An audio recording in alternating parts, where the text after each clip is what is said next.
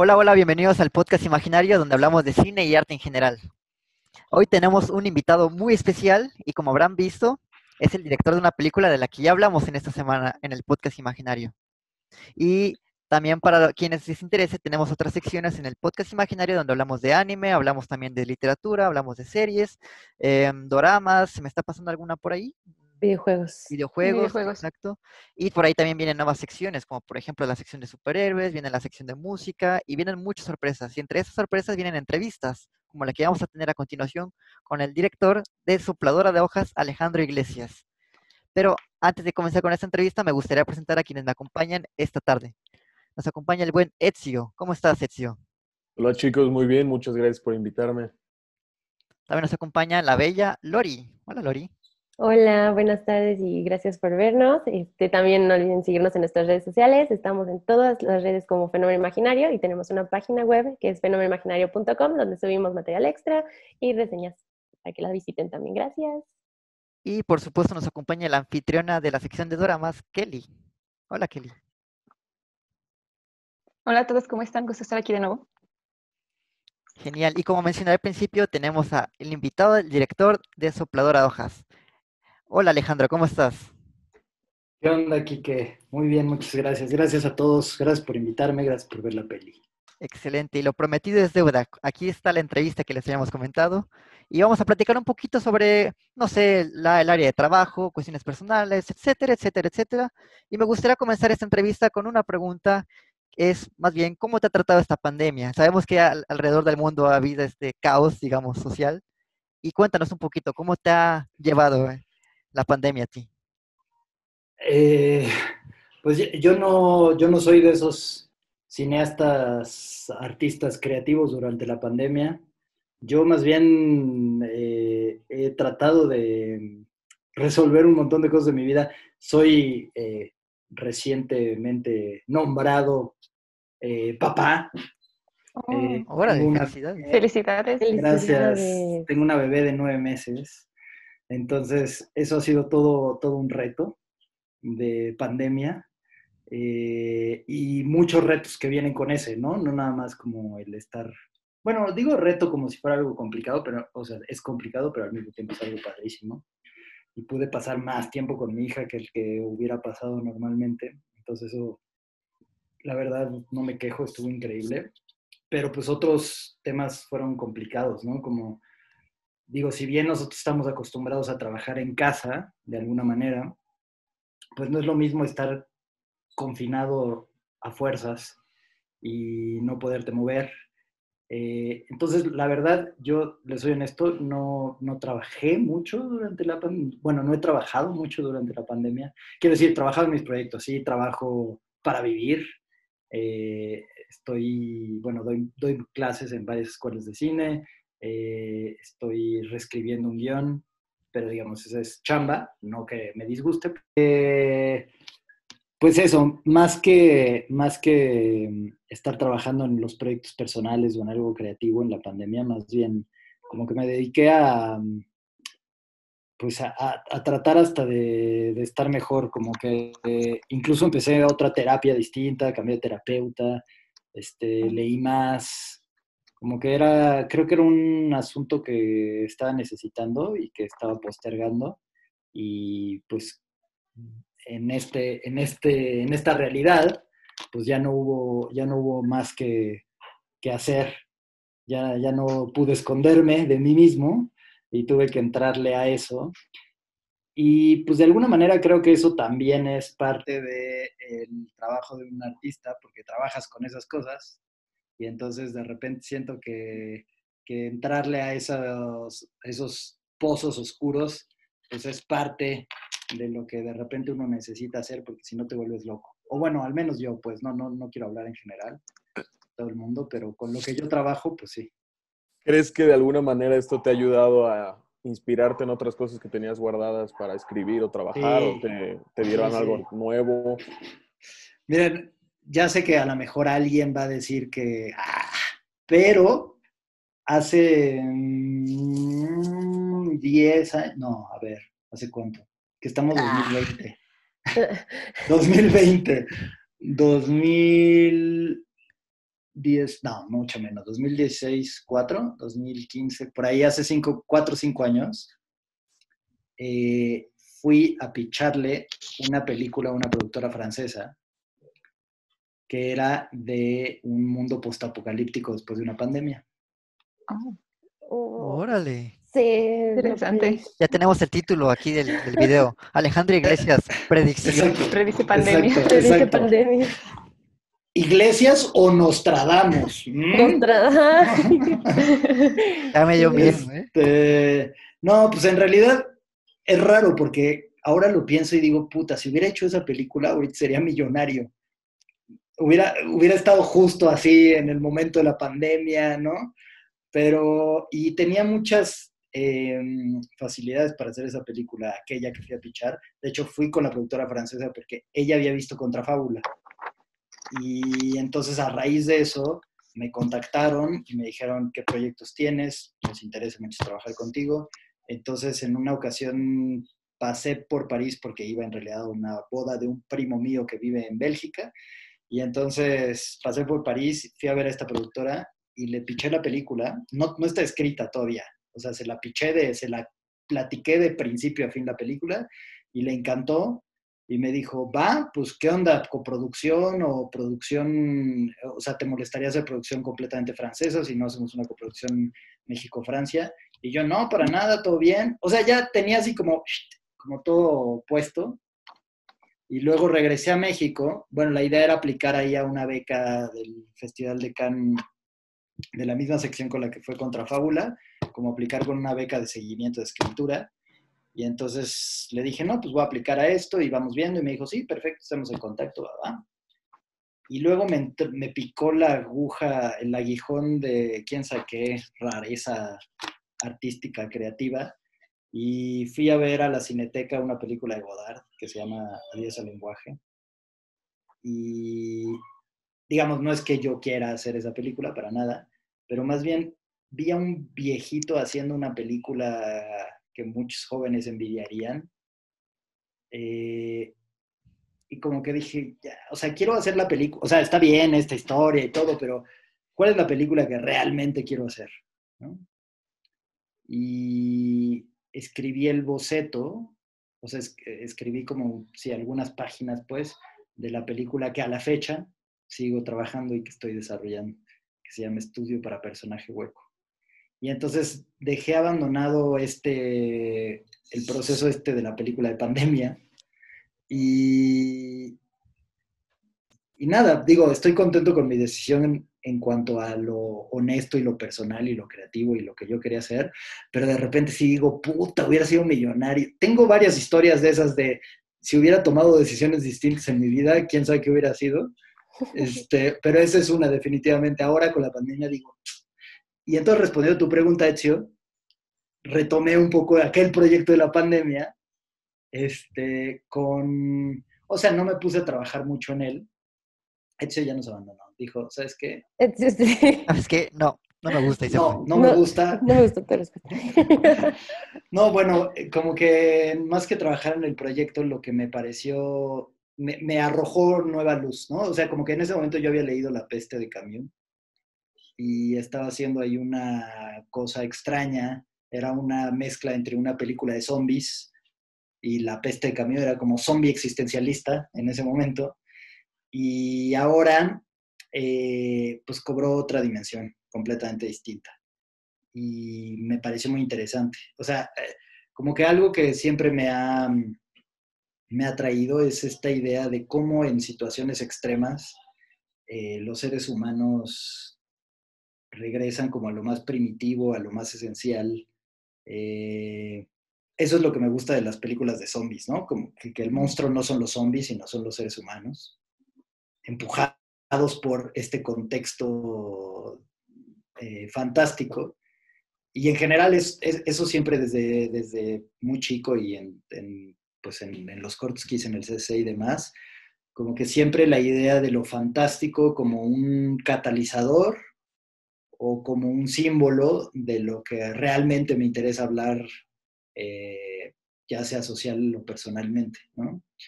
Entonces, nada, por ahí está en el cajón esa película de la pandemia, tal vez un día la haga, pero no, no ahorita, porque entonces ya todo el mundo va a sacar la película de la pandemia. y qué oso. Pues oye, y, hablando un poquito así de, que nos has mencionado ahorita a Godard, que su película, y también a Camus, y, y un poco de, cómo iniciaste, ¿qué, quiénes han sido como tus mayores exponentes, tu inspiración? ¿Quién, quién te dijo, yo quiero hacer cine por él? O, algo que te inspira. ¿Quién o qué te motiva?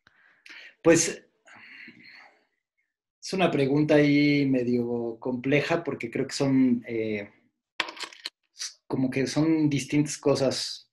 Creo que lo primero que les diría es que em, mi papá quería ser pintor y, y su papá, o sea, mi abuelo, que ya murió, murió de hecho cuando él tenía 20 años, ni yo lo conocí, pero mi abuelo no lo dejó ser pintor porque eh, decía que se iba a volver joto.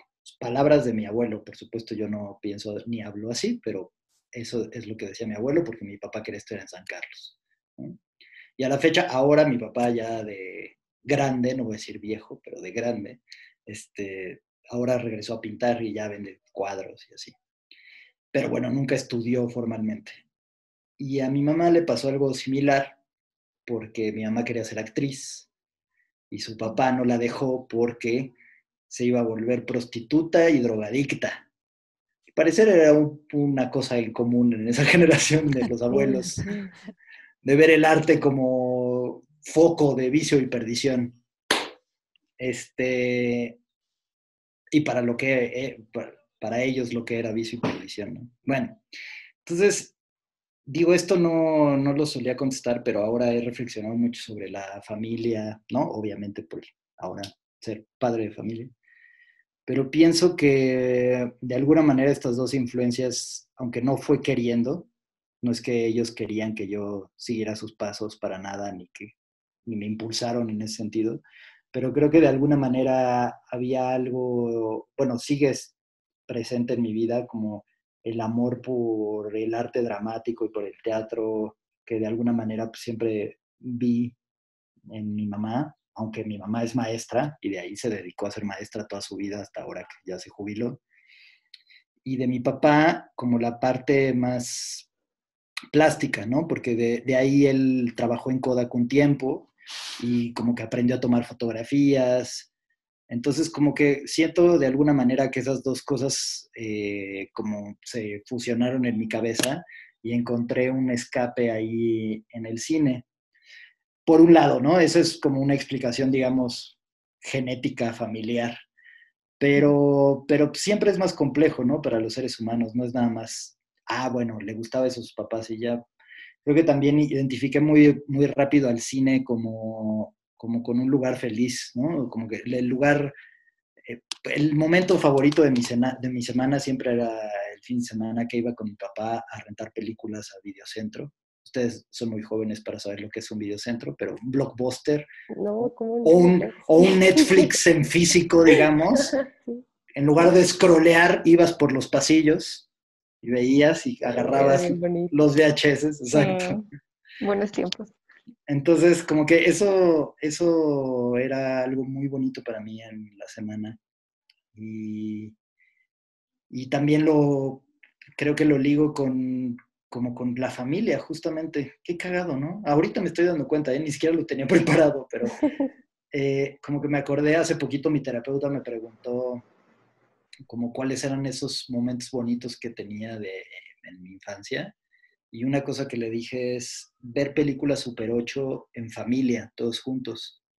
Y es que mi papá ponía un proyector en la sala eh, y quitábamos un cuadro que había en una pared y proyectábamos sobre la pared blanca y veíamos pues, distintas cosas. Hay una, una caricatura de un Goofy que esquiaba y un cachito de Peter Pan, y películas nuestras, ¿no? Que mi papá había grabado, porque mi papá, les digo, como trabajaba en Kodak, se la pasaba grabando, filmando Super 8. Entonces, tengo un montón de películas familiares en Super 8. Y yo creo que es eso, como que uno continuamente, creo, regresa a los lugares que lo hicieron feliz, ¿no? Y entonces, como que, como que el cine era eso para mí, de alguna manera, era como un lugar feliz y por eso y familiar, y la familia pues era como algo importante para mí, y por eso como que regresaba. Pero bueno, además de estas dos cosas, yo creo que pues descubrir que, o sea, no, no, el cine no es lo único a lo que me gusta, me gusta escribir otras cosas que no es cine, me gusta hacer teatro, me gusta la música, ¿no? Como, y, y mi terapeuta, así, ¿por qué no hacen una cita con mi terapeuta? Que ella les cuente todo el pedo que hemos desarrollado últimamente. No, mi terapeuta me dijo, y, o sea, que, mucho de mi gusto por el arte tiene que ver con que, con que es un mecanismo de, defensa que yo desarrollé desde muy chico, que se llama sublimación, así le llama Freud, eh, que convertía como, eh, soy un tipo muy sensible, y, entonces como que convertía el dolor o las cosas chafas, ¿no? Que me pasaban, y entonces encontraba la manera de, de pues sí, como de, darle una válvula de escape, ¿no? Eso, por ejemplo, es, es muy claro ahí en Contrafábula, porque en realidad eso es eh, una... O sea, esa, historia la escribí porque cuando yo tenía 15 años se suicidó mi mejor amiga. Y, ajá, que se llama Gisela. Bueno, se llamaba Gisela justamente. Y entonces, pues un poco inspirado en eso y en el, dolor que me causaba, bueno, la fecha que me causa como, como ese episodio, eh, pues quise hacer esa película, ¿no? Y todo el mundo me decía, pero es muy rara, pero no sé qué, pero pues yo la quería hacer, ¿no? Como que un poco,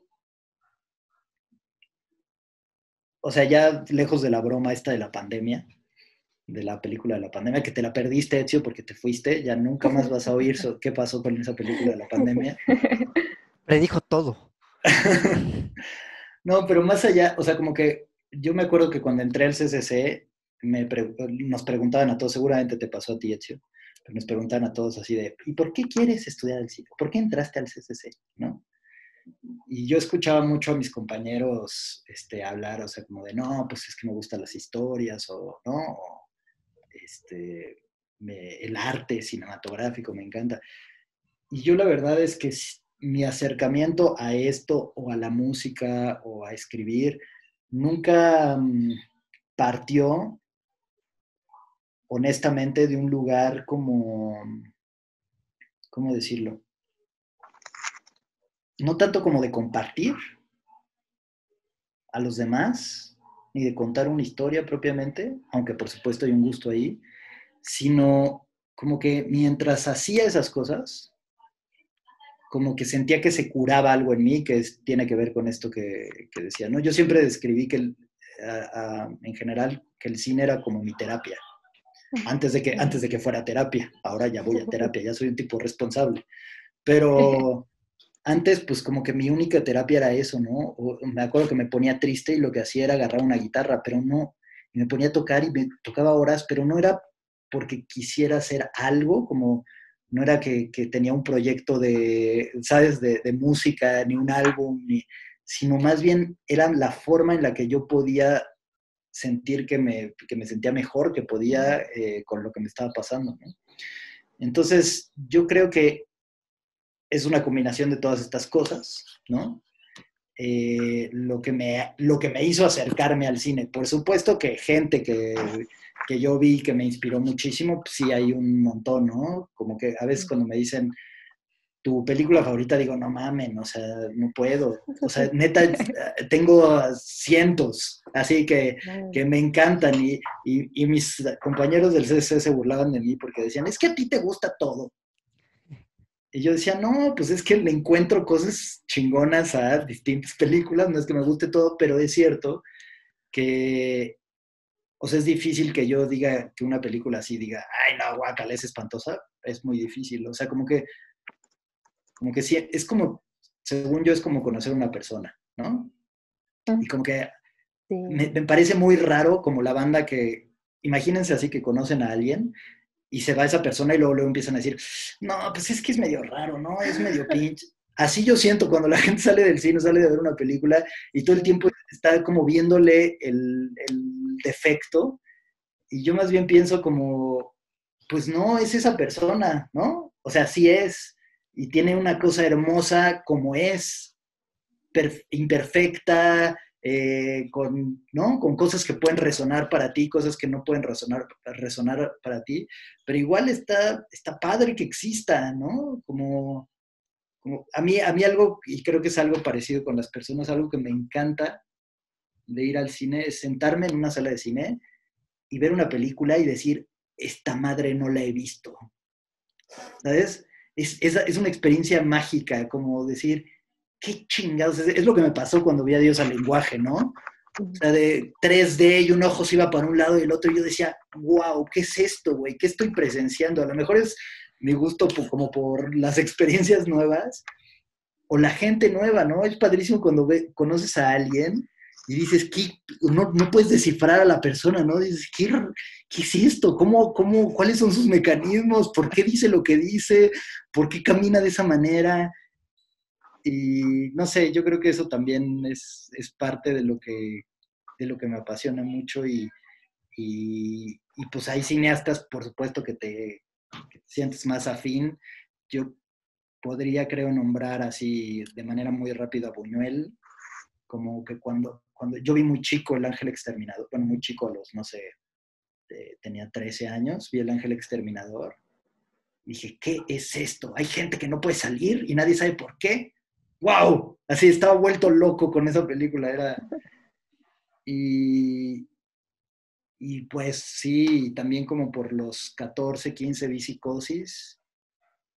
Pero bueno, estas son como las de escuela de cine, ¿no? Pero cabe aclarar que antes de ver El Ángel Exterminador y Psicosis y 2001 y todo esto, pues yo vi muchas veces, la tenía grabada en beta y la veía y la veía, Karate Kid, Tiburón, Terminator 2, que de por sí las pasaban en el 5 en cine permanencia voluntaria mucho, pero pues yo crecí con ese cine, ¿no? Cuando yo entré al CCC no había visto a Bergman ni a Tarkovsky ni nada de eso, yo había visto eso, ¿no? Como el cine de Hollywood y el cine de acción y la comedia y había visto todas las artes marciales porque mi papá y yo éramos fans de ver Bruce Lee y luego Brandon Lee y entonces había visto mucho arte marcial, mucha película de terror. La hora del espanto, uff, peliculón que me marcó como a los cuatro o cinco años. Fright Night. Eh, entonces, como que de chico lo que más veía era películas de acción, películas de terror. Eh, y luego ya encontré a los cineastas, digamos, a los autores que más empezaron a resonar conmigo. Les dije que hablaba mucho, ¿vieron? No, no, está bien, ¿Vieron? increíble. Súper bien. Okay. Buenísimo. Este, y pues ahorita que mencionas también un poco la escuela de cine, ¿cómo es tu experiencia de estudiar en el CCC, no sé, en ese entonces, a lo que puedes llegar a ser ahora también? Pues ahora no, no sé Ya. mucho porque hace tiempo que no estoy ahí, pero no, bueno, yo quiero mucho a la escuela, muchísimo. Yo siento que me dio una oportunidad eh, pues única, no solo por el asunto de las clases en sí mismas, que por supuesto tienes clases que te gustan más, profesores que, que- con los que conectas más que con otros, ¿no? Y eso le va a pasar a todo el mundo. Pero algo increíble es que, por ejemplo, en Sopladora, eh, la mayoría de los, digamos, puestos de los jefes de departamento cercanos a mí del crew eran mi generación del CC.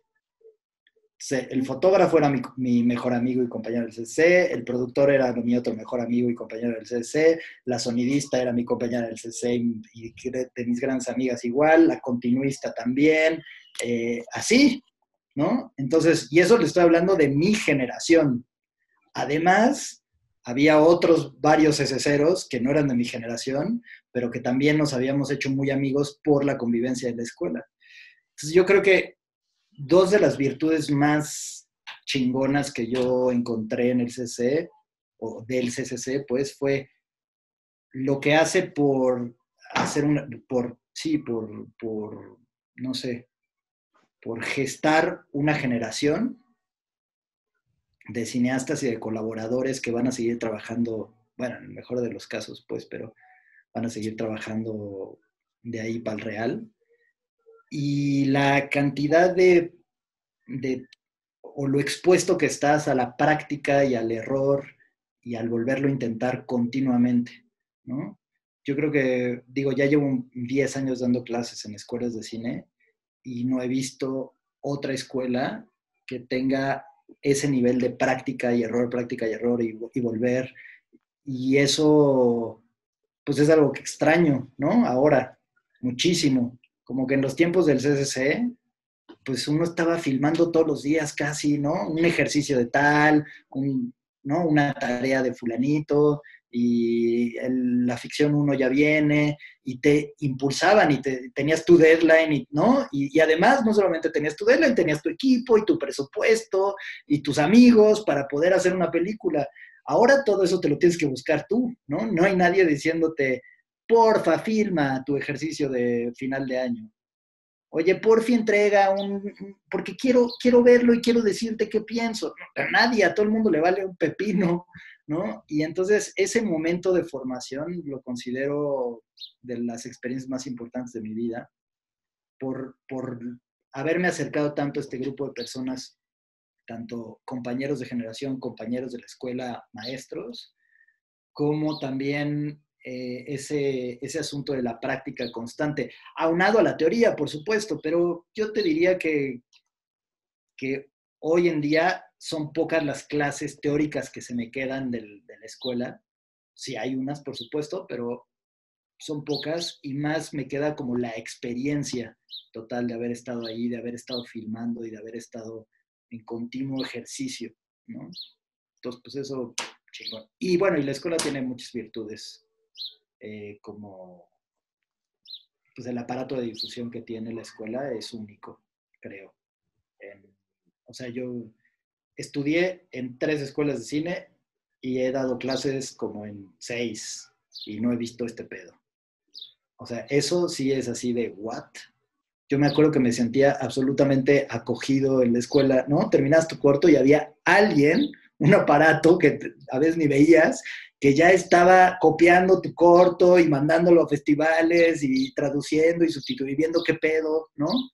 Y entonces eso te facilitaba mucho la chamba porque después es una talacha que no todo el mundo está dispuesto a hacer o no estás dispuesto a hacerlo en todos los momentos, ¿no? Claro, cuéntanos un poquito de eso, como esa experiencia de, festivales, de pasar de ser un estudiante, un aprendiz, a decir, eh, allá afuera me tienen que tomar en cuenta como un creador, como un autor, como alguien que tiene una obra que compartir. ¿Cómo, fue ese, brinco de estudiante a festivales y cómo lo viviste? Pues la verdad es que como que yo sentía que nadie me iba a tomar en serio mucho. O sea, no porque desconfiara, o sea, yo sí veía las cosas que hacía y decía, ah, pues esto está padre, esto no, ¿no? Pero siempre pensé que mis películas eran muy raras. Eh, como que mis, mis, compañeros me decían, es que es como raro porque tienes cosas como medio comerciales y cosas no tanto, entonces todo es como medio raro. Eh, y eso sentí también en mi ficción 2 del CCC, era una comedia negra con zombies, bueno, con un zombie, un zombie. Y este, y le fue muy, y decidí hacer cosas así muy raras para ese momento de la escuela, como, como que yo dije, no, no quiero filmar en cine, quiero, bueno, solamente una parte en Super 16, quiero hacerlo en video. Y me dijeron, bueno, pero te vas a llevar así video, cabrón. No, no, denme la, así una handicam. Quiero hacerlo con una handicam. Y entonces mi película, mi ficción 2 tenía una mezcla de formatos que era súper complicado ahí para postproducción en el CC el principio y una parte del final era en Super 8 y luego había unas secuencias que están en Super 16 y todo lo demás estaba con una, con una 24p de Panasonic, no era una Handicam, pero era bastante amateur pues para las opciones que había en el CC. Y, y, estaba muy contento con mi película, una película que a mí me divertía muchísimo y que yo tenía ganas de hacer, pero era larguísima para hacer un corto, duraba como 28 minutos. Eh, como que el tono desde el principio con mis maestros de guion era muy raro, porque me decían, güey, pero va a saltar, este tono es raro, ¿no? Como... Entonces, bueno, básicamente yo hice lo que quería hacer, hice la película y le fue muy bien con los maestros y había algo en ese entonces que se llamaba el premio de la copia compuesta, que a los dos mejores cortos les producían, les pagaban hacer una copia compuesta en 35 milímetros. Y pues era increíble porque era un proceso muy caro. Y cuando hicieron eso, pues quedé muy contento. Y luego la película pues fue a muy pocos festivales. Eh, fue a algunos festivales ahí de nicho, de género, de, de horror, y le fue bien, pero pero pues era raro la duración, era raro el tono, el género, ¿no? Como que el formato mismo. Entonces, cuando yo hice Contrafábula, la verdad es que no, tampoco lo hice pensando en los festivales ni nada parecido, lo hice porque quería hacer esta película para mi amiga. Y, y cuando empezó su ruta de festivales en el CCC, me dijeron, eh, bueno, además yo había ido, estudié Praga, en Praga un año antes de Contrafábula. De hecho, en Contrafábula se ve la influencia de Svankmajer en mi película, porque había visto mucho cine checo en ese entonces. Este, pero, y, en, y cuando estuve en Praga, pues justo como que había todo un boom con respecto a los festivales de cine, ¿no? Y como que todos mis compañeros estaban como de, no, ¿y a qué festival vas a ir? ¿no? Bueno, y ese boom continúa hoy en día. Más bien, empezó ahí, supongo. Y, y cuando regresé, hice la película, la terminé mucho tiempo después porque tenía que trabajar y, ¿no? y entonces me iba y regresaba y trabajaba un poco la película y, y luego la dejaba tres meses, etc.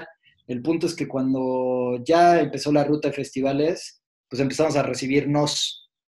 Me acuerdo mucho de un, del Festival de Estocolmo, en Suecia, que nos bateó, ¿no? Entonces, como que ya llevaba como cuatro bateadas y dije, nada, ya, o sea, X, pues es una película rara, no les va a gustar, yo no la hice por eso, todo bien.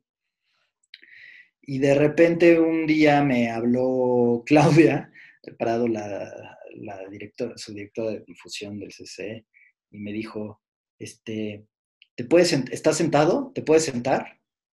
Y yo, ok, me siento, yo creí honestamente que me iban a expulsar o algo así. Yo dije, algo hice mal, no firmé un contrato este, de un derecho, algo hice. Entonces yo así de, ajá, ok, ya me senté, ¿qué pasó? me dice, te seleccionó el Festival de Cannes. Y yo me acuerdo que dije, o sea, primero pensé, es broma, lo dije, no, no bromearía con eso, Claudia. Y luego dije, bueno, pues está bien, pero seguro es, ¿no? Como como que no sé por qué en mi cabeza lo minimicé. Y honestamente, cuando era más chico, cuando tomé mi decisión de, mi decisión de ser cineasta como a los 14 años, este, sí en algún momento me acuerdo que me decían, ay, ¿tú quieres este, ganar un Oscar o algo así? Yo decía, no, yo quiero estar en el Festival de Cannes. Y y entonces era muy raro porque por un lado sentía muchísima alegría de ser ese niño que había cumplido un sueño, ¿no? Algo inalcanzable para mí. Era como de, vas a estar en el Festival de Cannes, ok. Qué raro, qué raro es todo esto y por qué. Eh, y fue una experiencia bien chingona, pero al mismo tiempo aterradora y al mismo tiempo absurda, porque primero eh, aquel festival de Estocolmo, ¿se acuerdan? El que me había bateado, cuando salió la selección de Cannes, volvió a hablar que, ya lo había pensado mejor, que si, que si queríamos aplicar. Y dije, qué mamada, porque mi película es la misma. O sea, mi película es exactamente la misma. Y antes no les gustó y ahora les gustó. ¿Por qué? Porque la seleccionó Cannes. Ahora, ¿qué quiere decir? ¿Que yo soy el cineasta más cabrón del mundo porque estoy en Cannes? Tampoco. Es porque le gustó a alguien que estaba ahí en ese momento, que el seleccionador hubiera cambiado otro, otro año, hubiera habido otro pool de películas y no hubiera quedado seleccionado. Es un albur. Es como el que, el que cree que ya es un gran cineasta porque entró al CCC. Pues hay, yo he conocido un chingo de gente bien chingona que no ha entrado al CCC y que lo han bateado. No, no quiere decir nada. O sea, es una, lo que yo en ese momento pensé dije, bueno, primero, no te vas a creer porque no hay nada que creerte, porque no, no, no, no es, este, ¿cómo decirlo? Pues sí, no, no, es, no es una evaluación absoluta de tu trabajo y de tu valor como persona esto.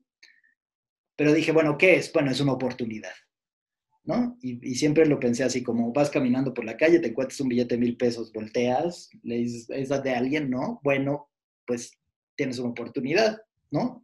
No te lo ganaste o pudo habérselo ganado a alguien más, le pudo haber caído a otra persona, pero pues te cayó a ti, bueno, ok, lo voy a usar. Y entonces pensé eso, dije, pues, ¿qué quiero hacer?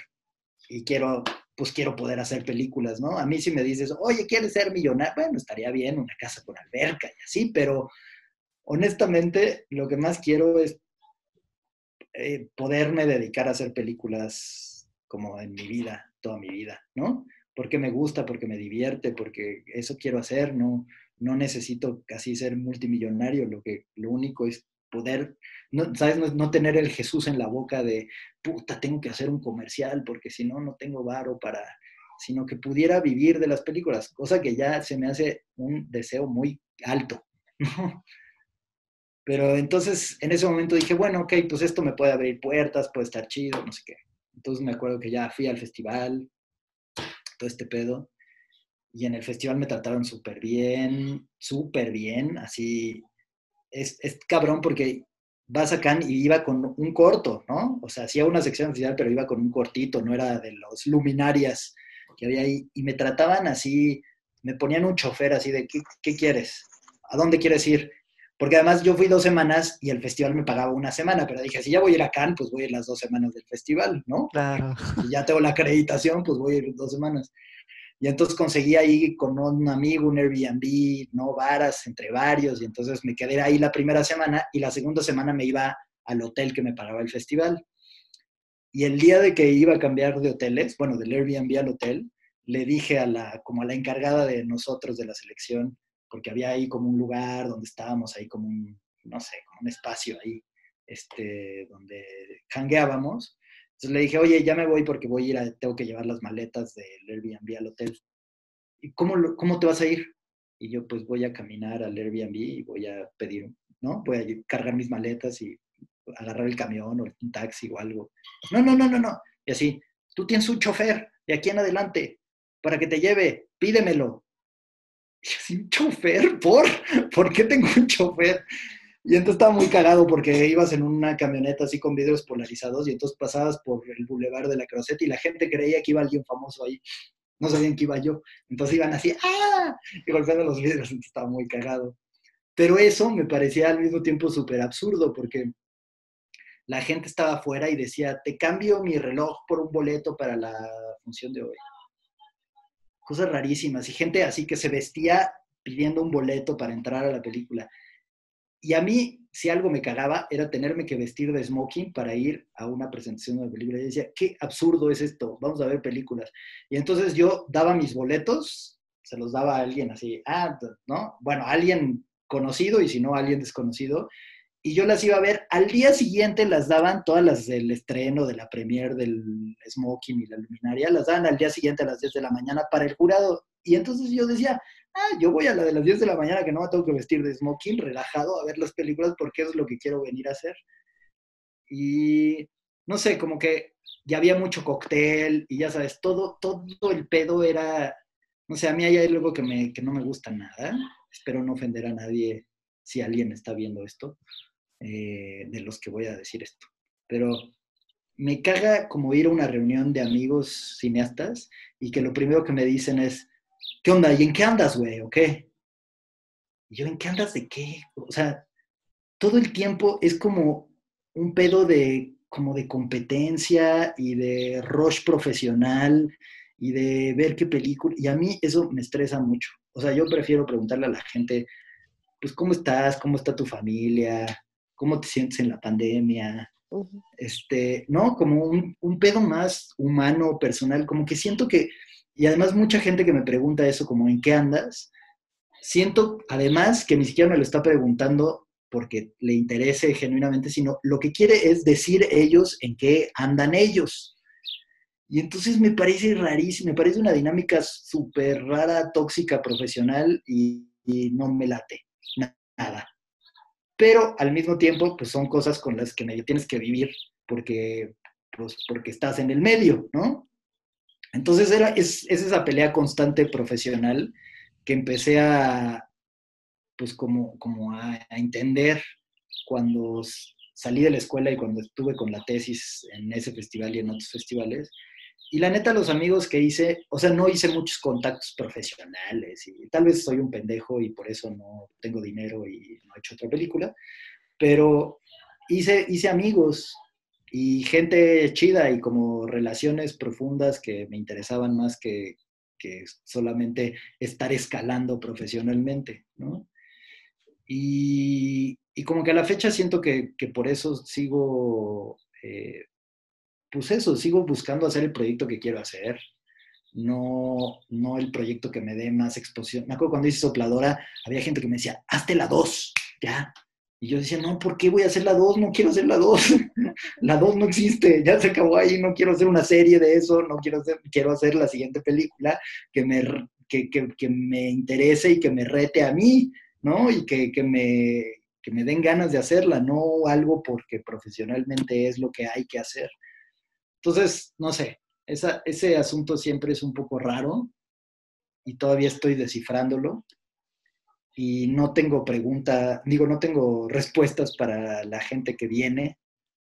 Eh, supongo que es pues cada, que cada quien haga lo que, lo, lo, que le acomoda, ¿no? Y como que si hay gente que le funciona hacer eso y ese networking en los festivales y en las fiestas y a mí me caga. O sea, a mí me decían en el Festival de Cannes y en otros, ve y empieza a hablar de tu película. Y yo, por, se me hace fácil, así de, güey, ni lo conozco, ¿no? ¿Cómo voy a llegar así de, hola, soy Alejandro, tengo una película?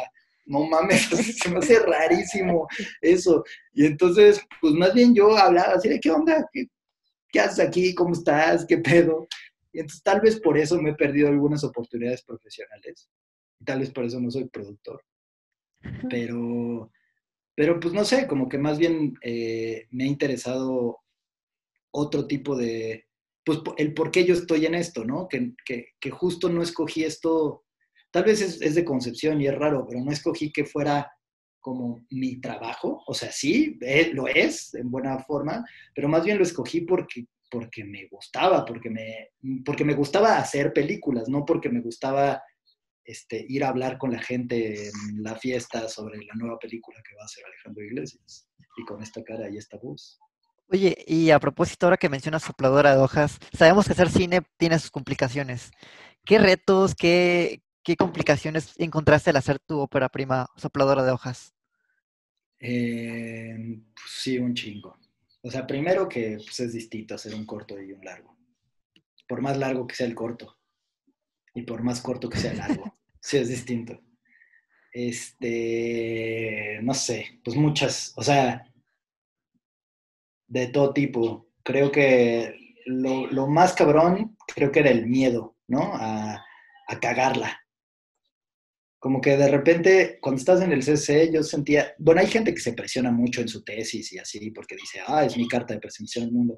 La verdad, yo no estaba tan presionado en el CC, me la pasaba bien, hacía las cosas que quería hacer y ya. Pero afuera, cuando Sopladora la hicimos con, con Eficine, y bueno, esto fue una de las cosas chidas que trajo el Festival de Cannes y todo esto que después conseguí que Laura Imperial le leyera el guion y se metiera al proyecto como una de las productoras, o sea, sí hubo cosas chidas, parece que no estoy despepitando y no. Y la gente de Cannes también es súper chida y sigo en contacto con ellos y así.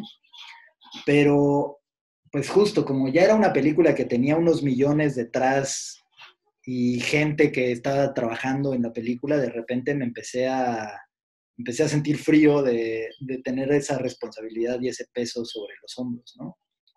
Y me acuerdo que como que yo estaba bien y no había sentido nada hasta que me topé a un profesor, que no voy a decir su nombre porque lo quiero y lo estimo mucho, pero un profesor que me, me lo topé, yo estaba trabajando en una oficina en los estudios Churubusco, todos en la pre de sopladora. Y entonces fui a la cafetería del CC porque me gustaba comer en la cafetería del CC. Entonces fui a la cafetería del CC a pedir algo y ahí me topé a un profesor mío. Y me dice, ¿cómo vas? ¿Cómo, ¿Cómo va la peli? No sé qué. Y le digo, ah, pues todo bien, ¿no? Todo chido, ahí avanzando, ya estoy en la menos dos, no sé, sí, creo que era la menos dos, o sea, la, sí, a dos semanas de arrancar, pues, la filmación, y le digo, todo bien. Y me dice, me da una palmada en la espalda y me dice, aguas, eh, porque pues es tu ópera prima y pues si la cagas aquí sí no te puedes levantar. Cu- me dijo eso. Gracias. Se fue y yo me quedé así de, Sí. ok, gracias. Y me acuerdo que regresé a la oficina y me dijeron, ¿qué te pasó? ¿Todo bien? Y yo, sí, todo bien, todo bien. ¿Sabes? Así ya con la carga, así de perga, no la puedo cagar, no la puedo cagar. Y la neta, de lo único que me arrepiento en mi película, por supuesto hay muchas cosas este, que hubiera filmado distinto, pero pues no me arrepiento realmente, porque dices, ah, bueno, la cagué ahí, ya aprendí, listo, ¿no? Pero lo, de lo que verdaderamente sí me arrepiento es que la primera semana de filmación no la disfruté. Me la pasé muy estresado, súper estresado. Todo el tiempo, todo el tiempo está, digo, me estreso muy fácil, soy una persona bastante estresable. Este, pero pues sí, me la pasé muy mal. Y me la pasé tan mal que me empecé a pelear con mi fotógrafo, con mi mejor amigo, con el que escribí la película y con el que era nuestro bebé y nuestro proyecto. Y, y de ahí, o sea, yo me recuperé y la siguiente semana ya empecé a disfrutar la película, etcétera. Pero Luis y yo acabamos la película súper peleados. El último plano de la película que filmamos es el último plano, o sea, el último plano del plan de rodaje, el último plano que filmamos, es el último plano de la película. Cuando ellos tres se van abrazados, Ajá. todo chingón, ¿no? Sí, sí, sí. Y entonces estuvo muy cagado porque cuando canté corte de la, de la toma y quedó la, la última toma que hicimos es la toma que está en la película, que es, creo que fue la toma 32 o algo así. Eh, y me acuerdo que todos estábamos muy contentos y dije, órale, qué cagado. Hice una película con mi mejor amigo sobre, entre otros temas, pero sobre la amistad, ¿no? Sobre lo que Ajá. significa la amistad. Y la hice porque, porque ese güey y yo éramos muy compas. Y aquí Enos cantando Rapper Up y ese güey y yo no nos hablamos y no nos podemos dar un abrazo. Qué puta tristeza. Y yo sí dije, no, hay cosas más importantes que el cine. O sea, definitivamente, alguien me preguntaba también así como, ¿qué prefieres? ¿Hacer así, ser el mejor director de cine o hacer la mejor película de todos los tiempos o ser feliz? Y yo digo, sin duda alguna ser feliz, así, no, no hay cuestión, no, no, o sea, no hay pelea al respecto para mí, porque uno quisiera pasársela mal en la vida, güey? O sea, no, para una trascendencia ahí extraña de fama y de, no, como que no, no sé. Digo, si ya nos ponemos filosóficos al respecto y pensamos, ¿qué importa mi felicidad si le puedo dar una obra al mundo para que, bueno, pues tal vez, pero si es por fama, no, no mames. O sea, como que no tiene ningún sentido. Y pues yo creo que eso fue lo más complicado. Digo, ahora ya todo bien, Luis es, otra vez somos amigos y todo está chingón. Este, pero en su momento eso fue muy difícil. Y en cuanto a complicaciones técnicas, pues sí, todas, no sé. O sea, fue muy difícil hacer una película casi enteramente en exterior. Se nos hizo buena idea y no mames cómo la sufrí. O sea, cuando no pasa el de se compran, y si no es el, el puto camotero, y si no es el empanadas, y si no es el, el afilador, el y si no es la vecina que le subió a la cumbia, y si no hay, un, hay tráfico ahí, y si no, aparentemente en la campestre Churubusco es la ruta del helipuerto de la Marina, y La entonces luz.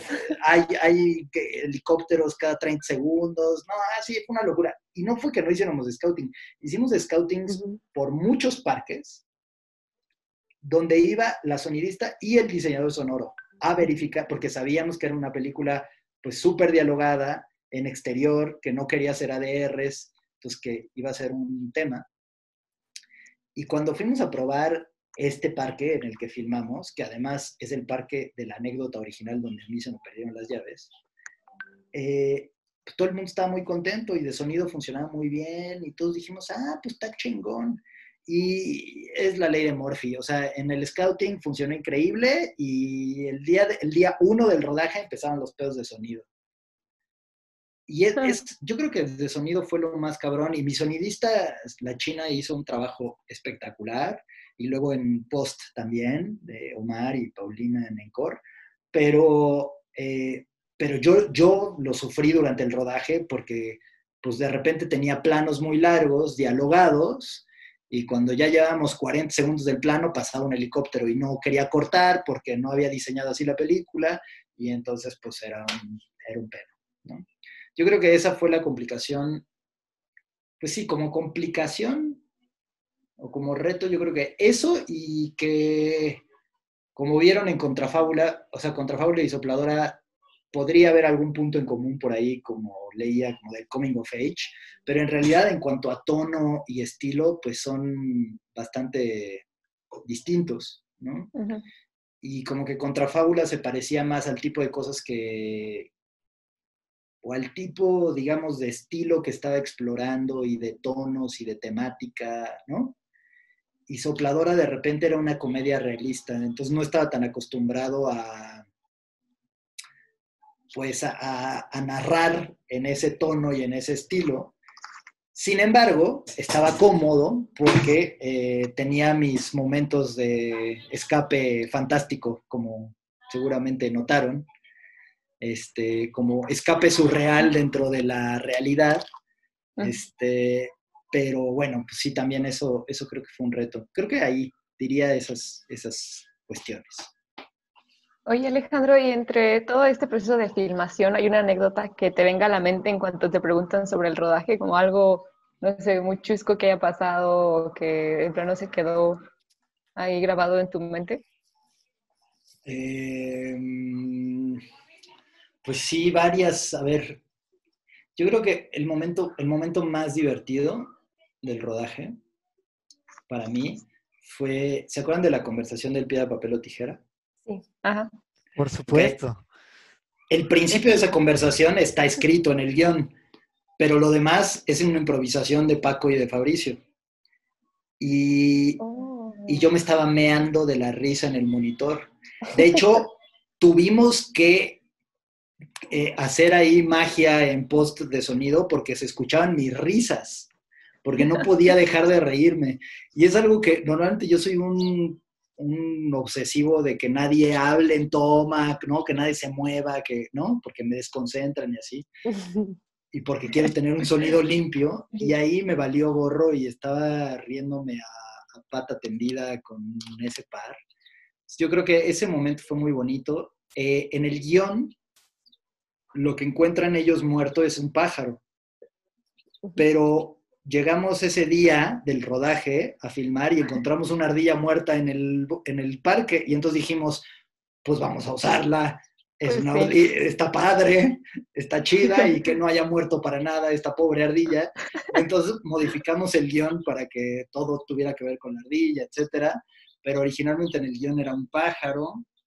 Eh, pues sí, como cositas que, que, de repente fuimos encontrando cuando, se, cuando hacen las espaditas, cuando están como luchando con las escobas, eh, como que di, bloqueamos un poco lo que iba pasando, ¿no? Y uh -huh. los distintos stages de la, de la pelea, o sea, de la peleilla con las espadas, pues. Pero el momento del volantín, cuando se suben, digo, creo que se nota, pero obviamente no estaba planeado que Fabricio se cayera, entonces le empezaron a dar vueltas y se dio un ranazo. Y de hecho está el, el, plano justo antes de que yo, o sea, yo me metí para ver si estaba bien, porque se acaba de meter un putazo. Y entonces, luego, luego que vi, yo entré a cuadro y le dije, ¿estás bien? Y me dijo, sí, sí, sí. Entonces está justo ahí con pincitas antes de que yo entre a cuadro eh, del trancazo que se da. Eh, pues no sé, sí, como, como de esas cosas raras, pero creo que lo más emotivo para mí es que, pues así como lo de la ardilla, pero metimos en, el plano final eh, de la película, es un plano secuencia, ¿no? Cuando, eh, cuando llega Lucas después de que se cortó el pelo y está Emilio en los columpios y luego se van y llega Rubén, los alcanza y se van. Eh, al principio, cuando empieza el plano, está, pasa una chica corriendo y hay un señor que está atrás, un señor gordito que está caminando. Ese señor gordito es un vecino de la colonia que caminaba y corría todos los días y era un señor súper amable, así teníamos vecinos así pesadilla que le hablaban a la delegación para que, a pesar de que nosotros habíamos ido a hablar con ellos, ya, tratábamos de hacer todas las cosas, había vecinos que, que no querían que estuviéramos ahí filmando. Y ese señor todos los días nos veía y todos los días nos saludaba y nos preguntaba cómo estábamos. Y entonces en el plano final de la película le dije, señor, ¿quiere salir en la película? Y me dijo, ¿cómo no? Me daría todo el gusto del mundo. Y entonces eh, le dije, igual vamos a hacer varias, no se preocupe, las que sean y en todas las tomas estaba sonriendo, feliz. O sea, nunca repetí por el señor, pues. El señor estaba increíble, no habíamos cotizado extras, no, no, era un tema que queríamos más que a la chica que está corriendo. Eh, y me dio, no sé, como que me dio mucho gusto porque, porque eso, como que pude, o sea, la las películas pienso yo, bueno, al menos las que yo he hecho, no solamente es el guion, sino es un retrato de ese momento específico, ¿no? Como de esa filmación. Ya, ya hablamos un poquito de esta parte eh, humana y de disfrutar la, película a través de, de esos ojos. Ya, ya hablando con el director más neurótico, el, el, el, preocupón, el que está jugando con dinero, con tiempo, ¿cuál crees que fue la, la escena más complicada de filmar? ¿Qué fue lo que te trajo más ganas? Mm. pues pienso en tres, o sea, pienso en, bueno, por distintas razones, pero sí, pensaría en cuatro escenas. La primera, porque, porque el nervio, porque es la primera, es el primer plano que estás filmando tu película y entonces como que todavía no encuentras la dinámica, ¿no? Apenas estás como, como entendiendo la relación con todos tus, eh, tus colaboradores, eh, que además la primera es el primer plano de la película. Y no fue planeado así del todo, porque originalmente empezaba con otros, con otros planos, pero es, ese, es esa caminata que ellos hacen cuando el teléfono, cuando suena el teléfono. Eh, otro plano que un poco ya discutimos fue ese, ese último plano que hice 30 y cacho tomas, también porque era un plano secuencia, justo curiosamente ambos eran planos secuencias, pero eh, este era un el plano secuencial final, donde tenía que haber una, eh, pues una transformación ligera en los personajes, ¿no? Y entonces había ahí como un tema de tanto de trabajo actoral como de precisión de la cámara, que aunque los escuché, que dijeron, bueno, no eran ustedes, pero alguien por ahí dijo que visualmente no les satisfacía, eh, lo aprecio, escucho el comentario, entiendo lo que va. No, pero un poco lo que trabajamos mucho Luis y yo era justamente eso, ¿no? O sea, como que una de las cosas maravillosas de trabajar con Luis es que no era un fotógrafo que estaba buscando el reel o que estaba buscando, sabes, que la toma fuera impresionante visualmente. Y lo que nosotros trabajamos desde el principio en la película fue hacer una película que justo se sintiera así. O sea, que se sintiera que no había una, que la forma cinematográfica no estaba por encima del fondo. Y a mí hay, algo que, que, de repente no, no, me gusta de las películas, digo, lo respeto, pero no me gusta de las películas cuando, cuando veo la forma por encima del fondo, cuando, cuando para mí es evidente que están tomando decisiones para que sea vistoso, para que sea eh, atractivo, para que sea distinto. Y como que para mí y para Luis en este proyecto era muy importante que estuviera integrado y que tratar de que se sintiera la cámara lo menos posible, tratar de que se sintiera la iluminación lo menos posible. Alguien nos preguntaba alguna vez así como de, ah, pero pues nada más filmaron en el día. Y yo, sí, sí se dan cuenta lo difícil que es filmar una película cinco semanas y que parezca que es en un día, ¿verdad? O sea, es un pedo. Pobre Luis, paría chayotes, güey. Porque el güey tenía que parecer el mismo día, estuviera soleado, nublado, estuviéramos filmando a la hora que fuera, él tenía que hacer que se sintiera una transición de horas en el día. Entonces, era como ponernos súper complicada a nosotros para que para el espectador fuera sencillo. Y yo creo que de eso va mucho, mucho del cine, ¿no? Que, el espectador esté sentado en su butaca y no se, no se empiece a preguntar, ay, pero qué complicado eso, ¿no? como que siento que eso es como para el estudiante de cine, ¿no? Que ve un plano secuencia y que diga, ay, qué cabrón, que no cortó, pero la gente no ve eso, la gente que va al cine normalmente no está viendo, no cortó y es un estedio. Entonces, por ejemplo, los planos secuencias que nosotros hicimos, tratábamos de que no se sintiera, o sea, que la gente no viera que, ay, qué vistosa la cámara, ay, qué cabrón, este, qué cabrones cineastas que están haciendo esto, sino que pasara desapercibido. Y entonces ahí había, había mucha chamba. Eh, entonces, bueno, la segunda por eso, la, la última pues, eh, y los otros dos planos tenían que ver con uno que yo me puse muy nervioso, el de Jiménez Cacho, toda la secuencia de Jiménez Cacho, porque yo dije, no, mames, qué pena con Jiménez Cacho, ¿no? Entonces, este, pues me acuerdo que era un llamado raro, porque era un llamado ahí como, como mixto, eh, mixtoso, porque ese sí era de las pocas cosas que Luis me dijo, eso sí lo tenemos que filmar a esta hora, güey, porque si no me metes en un pedo. Entonces dije, ok. Entonces, eso sí era una hora específica. Entonces dimos un llamado tarde, como que normalmente llegábamos a las 6 de la mañana todos los días y ese día, no sé, empezamos a trabajar como a las 11 o 12 del día, a bloquear y empezar a armar el plano, etcétera. Pero bueno, yo eh, teníamos un shooting, Luis y yo, eh, tentativo, pero en realidad todos los días, todos los días llegábamos a bloquear y a poner en prueba ese shooting tentativo que nos habíamos hecho y modificábamos muchas veces totalmente lo que habíamos pensado. Y entonces ese día me acuerdo que era complicado porque todo era en un dolly circular, uno hacia adentro y otro hacia afuera.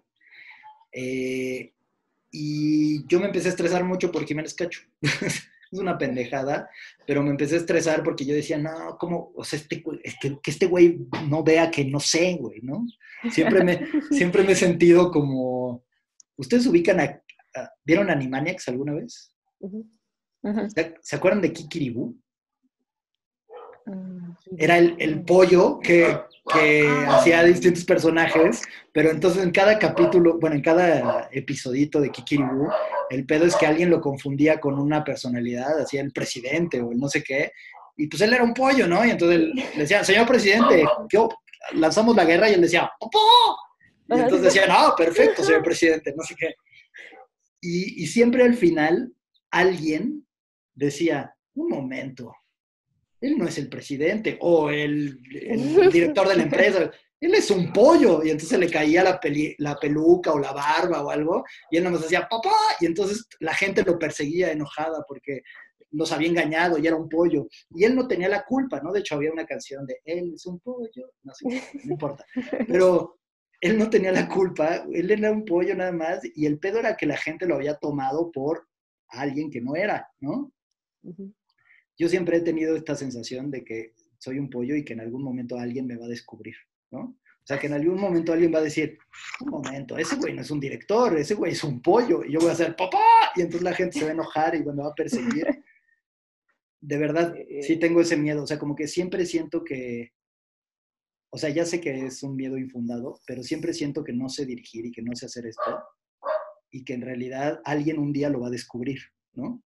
Y que alguien un día va a decir, ah, güey, ese güey nos estuvo engañando todo este tiempo. Y yo voy a decir, no los traté de engañar, nada más pues, dijeron que era director y ya me pusieron ahí a dirigir. Y entonces como que esa era mi sensación con Jiménez Cacho, como que sentía que iba a decir, este güey en algún momento va a decir es un pollo, ¿no? Y, y se va a caer la película a la mitad.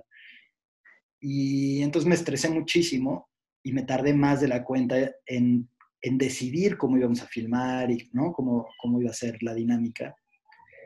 Y cuando estaba más estresado, eh, él fue el que, o sea, Jiménez Cacho fue el que como que sintió y así me agarró y me dijo, a ver, ¿qué necesitas?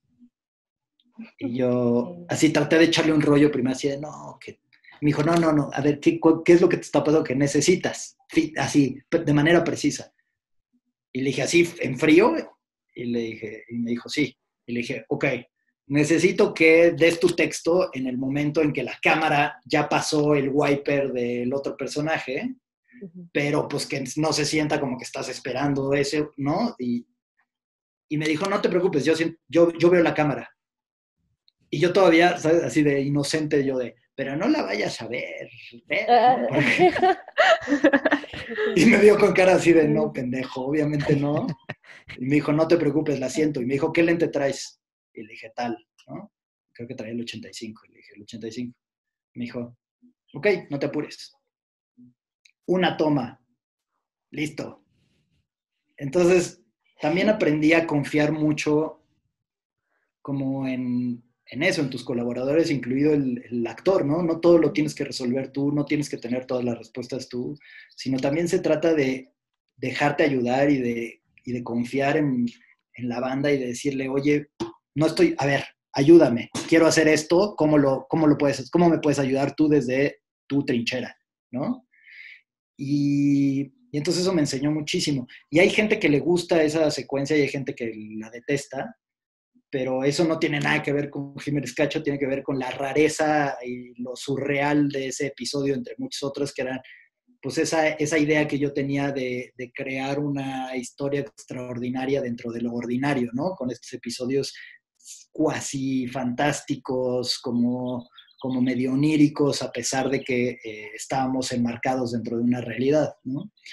Eh, pero pues hay gente que no ve eso y entonces esto solamente se le hace muy raro y pues es muy respetable, pues, y que probablemente lo pude haber hecho mejor para, para que esas personas también estuvieran conectadas con ese momento, pero definitivamente creo que me enseñó mucho eso. Y ya, y tuve, digo, perdón que me extendí con tu pregunta, tuve otro por ahí, otro plano complicado que ese también, pues, más bien fue un plano que no me, los actores no me estaban dando lo que, lo que necesitaba en esa escena y tuve que echar mano de todo mi arsenal de recursos de dirección de actores.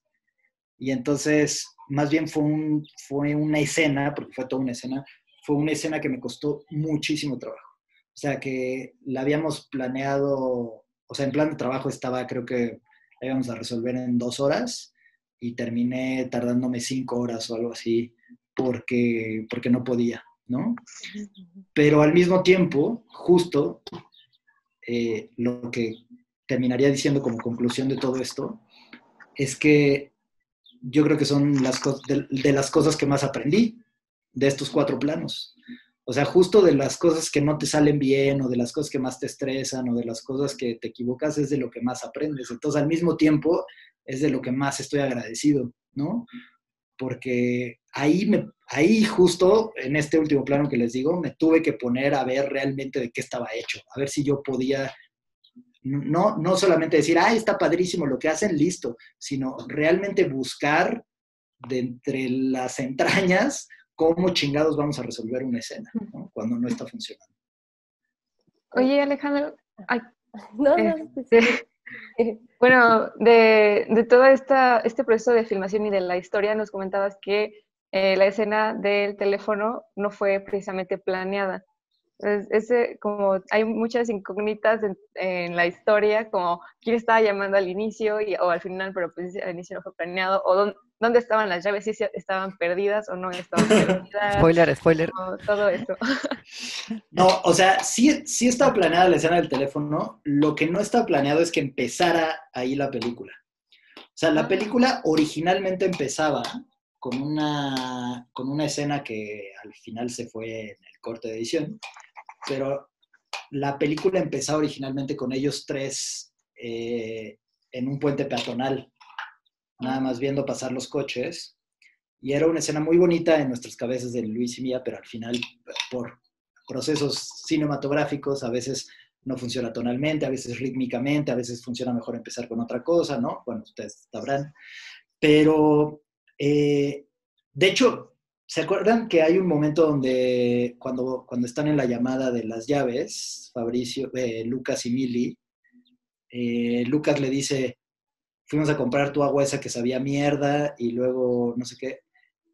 Eso es una referencia a esa primera escena que se fue porque lo que pasaba es que estaban en un puente peatonal y Emilio estaba con un agua de estas grandotas de litro de Unicel. Mm, y entonces está, o sea, Rubén estaba fumando, era como la presentación de los personajes, ¿no? Entonces Rubén estaba fumando, este, Fabricio no me acuerdo, pues, Lucas no me acuerdo qué estaba haciendo, y Mili está sorbiendo su agua de, de nunca sabemos qué es, y entonces Rubén la agarra y le da, y le da un trago y dice que es, y escupe. Y entonces todo era una dinámica ahí alrededor de la presentación de estos tres personajes y por eso tienen ese texto. Pero la llamada, eso nada más, ese era el gancho, digamos, aparecía el título y luego em, empezaba ya con la llamada telefónica. Luego nos dimos cuenta que la llamada telefónica funcionaba mejor como un gancho y como un cierre. Y desde el principio estuvo planeado como, pues, o sea, no me gusta mucho explicar estas cosas porque, pues, porque justo no están explicadas en la película para que cada quien diga qué chingados, ¿no? Y deje volar su imaginación. Pero de alguna manera, digamos, lo que les puedo decir es que tienen, tiene que ver con lo que ustedes estaban platicando el otro día. Eh, que alguien por ahí habló de la llamada, ¿no? Eh, hablaron por ahí de la llamada a la aventura, ¿no? Eh, pues puede ser una aventura o puede ser la, la, llamada, la llamada a lo que usted sea, ¿no? La llamada que al principio pues deciden no contestar, ¿no? O no, no, sabemos, no sabemos quién es, pero decir como que tienen miedo. Eh, uno parece que no y parece que se va y los otros dos tienen como miedo de contestar y solamente están dejando que, que suene ese teléfono, pero deciden, ¿no? Como, como mantenerse ahí. Y para mí era muy importante eso, como, como ver a los personajes, ¿cómo decirles?, pasivos ante una llamada, ¿no? Eh, y, y, que funcionaba mucho como, como supliendo esa presentación de personajes que les había dicho como en lo individual, pero que tampoco aportaba mucho a la historia. Esta sí aportaba mucho al, al tema que yo quería desarrollar en la película. ¿no? y, y, me gustaba la idea de que esto sea cíclico, ¿no? Y saber que acabó este momento, pero va a haber, van a seguir habiendo llamadas para ellos y para todos nosotros. Va, va a seguir sonando el teléfono y pues ya tú sabes si contestas o no y en qué momento de la vida contestas. Eh, disculpa que te interrumpa, hablando un poquito de los personajes, em, ¿qué te inspiró a la creación de, de, cada uno? ¿no? O sea, ¿cómo surge esta novia tóxica? ¿Cómo surgen de esa, una... Eh, esa, digamos, los personajes están basados, basados, no somos así, pero eh, propiamente, pero están basados en cómo éramos, eh, o bueno, digamos, la anécdota es real, la anécdota primigenia el hecho de haber, de que alguien se aventó a un, montón de hojas, perdió unas llaves y pasó una tarde con sus amigos buscando esas llaves. Todo eso es real y es mío. Y de Luis, el fotógrafo, y de Samuel, el productor. Eso nos pasó a los tres. Estábamos en primer año del CC. Y, y ese parque está a la vuelta del CC porque eh, Samuel vivía a la vuelta del CC, en la campestre Churubusco. Entonces fuimos a una cocina económica y de ahí caminamos por ese parque, yo dije lo de, ay, siempre me he querido aventar un montón de hojas. Y entonces Luis me dijo, ah, te doy 10 pesos y te avientas. Todo eso es real. Eso es así, eso es la realidad.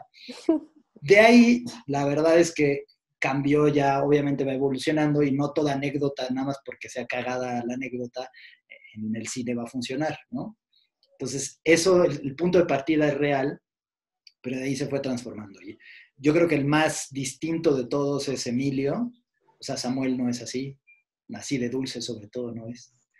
Este, y Luis, el personaje de Rubén, digamos, tiene un poco de Luis, tiene un poco de Rubén, por eso le pusimos Rubén, de un amigo nuestro portugués que estudió con nosotros en el CC, que se llama Rubén.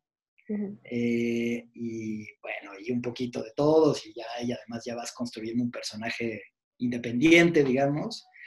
Y el de Lucas yo creo que es el que más se parece a mí. O sea, sí hace cosas muy parecidas a mí, o habla de repente muy parecido a mí.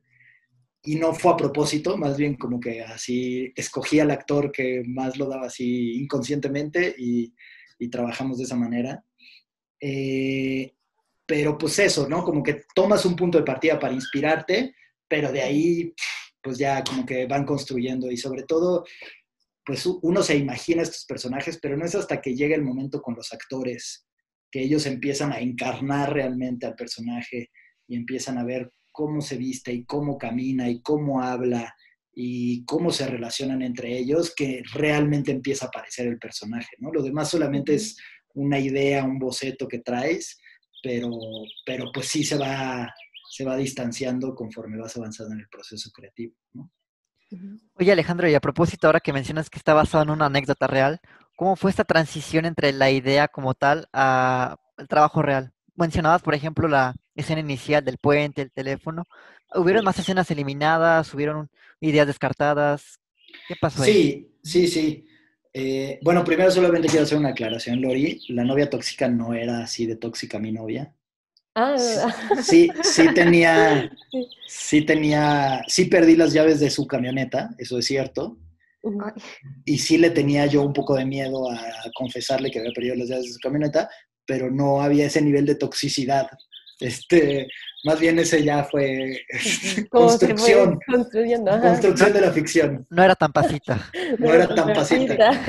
Eso es una trivia que, que, me gusta decirlo porque eso es una cosa que obviamente no lo hice para que la gente lo notara, pero es mi homenaje al cine, el apodo que le, que le tiene Rubén a Dani, Pasita, es como le dice Cantinflas a su novia en Ahí está, Ahí está el detalle, que es una película que yo veía muchísimo de, de chico con mi abuela.